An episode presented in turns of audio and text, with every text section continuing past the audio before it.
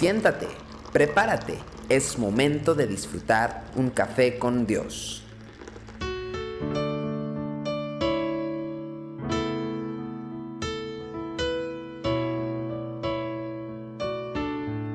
Hola, qué bueno que estamos nuevamente en este tiempo devocional. Me da mucho gusto saludarte. Hoy quiero compartir segunda de Timoteo capítulo 2 versículo 24 y 25 que dice, porque el siervo del Señor no debe ser contencioso, sino amable para con todos, apto para enseñar, sufrido, que con mansedumbre corrija a los que se oponen, por si quizá Dios les conceda que se arrepientan para conocer la verdad. Tenemos la tendencia de hacernos hacia la izquierda o hacia la derecha de manera natural como seres humanos, pero nuestra responsabilidad como cristianos, como hijos de Dios y también como liderazgo exige que estemos comprometidos con hacer a un lado a las personas de la maldad, como dice Malaquías capítulo 2 en el versículo 6, hacerlos a un lado de la iniquidad a muchos. Así que la, que la manera en que hacemos esta tarea, sin embargo, es un tema que debemos considerar con mucho cuidado. Pablo recuerda a Timoteo en primer lugar que el siervo de Dios no debe ser la clase de persona que se enreda en discusiones inútiles y acaloradas. Esta es una exhortación que el apóstol repite varias veces en sus dos cartas al joven pastor Timoteo. Tendemos a creer que la verdad penetra el corazón de aquellos con los cuales estamos hablando, porque hablamos mucho, por la elocuencia, por la pasión que le echamos a nuestros argumentos.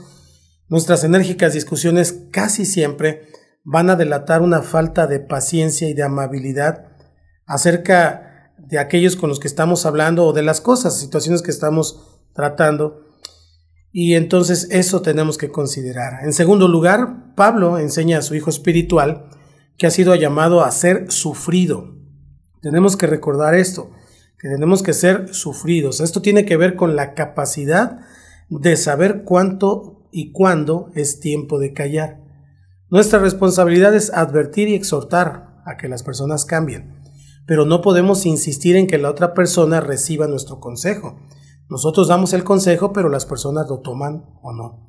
A veces, como pasó con Pedro cuando se le advirtió que iba a traicionar a Cristo, debemos callarnos y dejar que la otra persona prosiga con su necedad. El maestro repitió dos veces su advertencia, luego cayó. Sabía que sus palabras seguirían trabajando en el corazón de Pedro para producir a su tiempo el fruto que era necesario.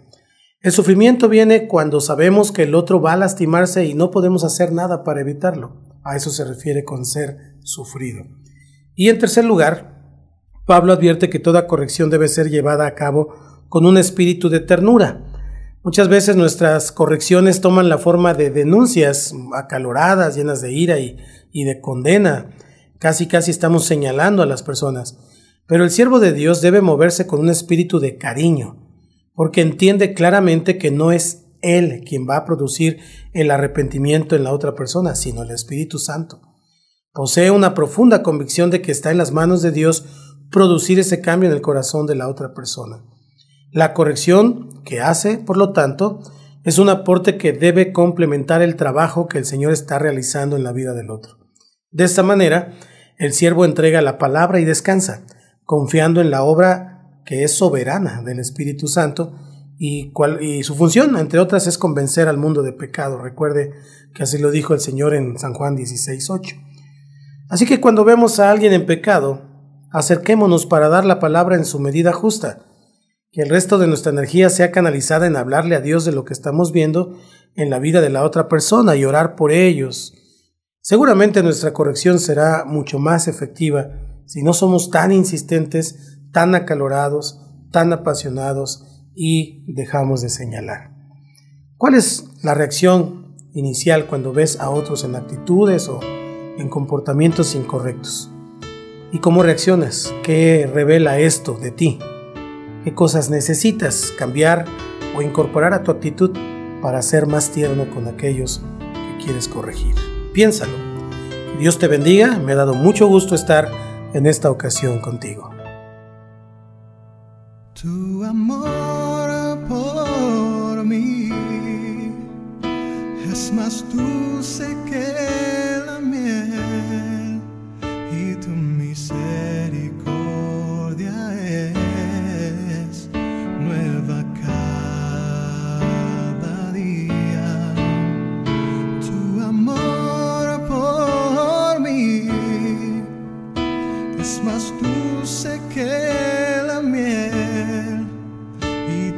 misericordia es nueva cada día. Es por eso que te alabo, es por eso que te sirvo, es por eso que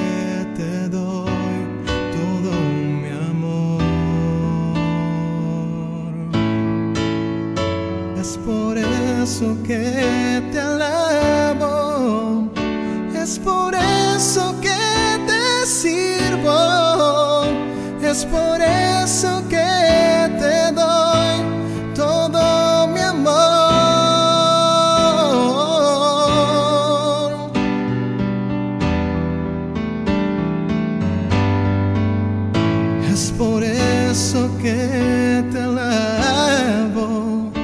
Es por eso que te sirvo, es por eso.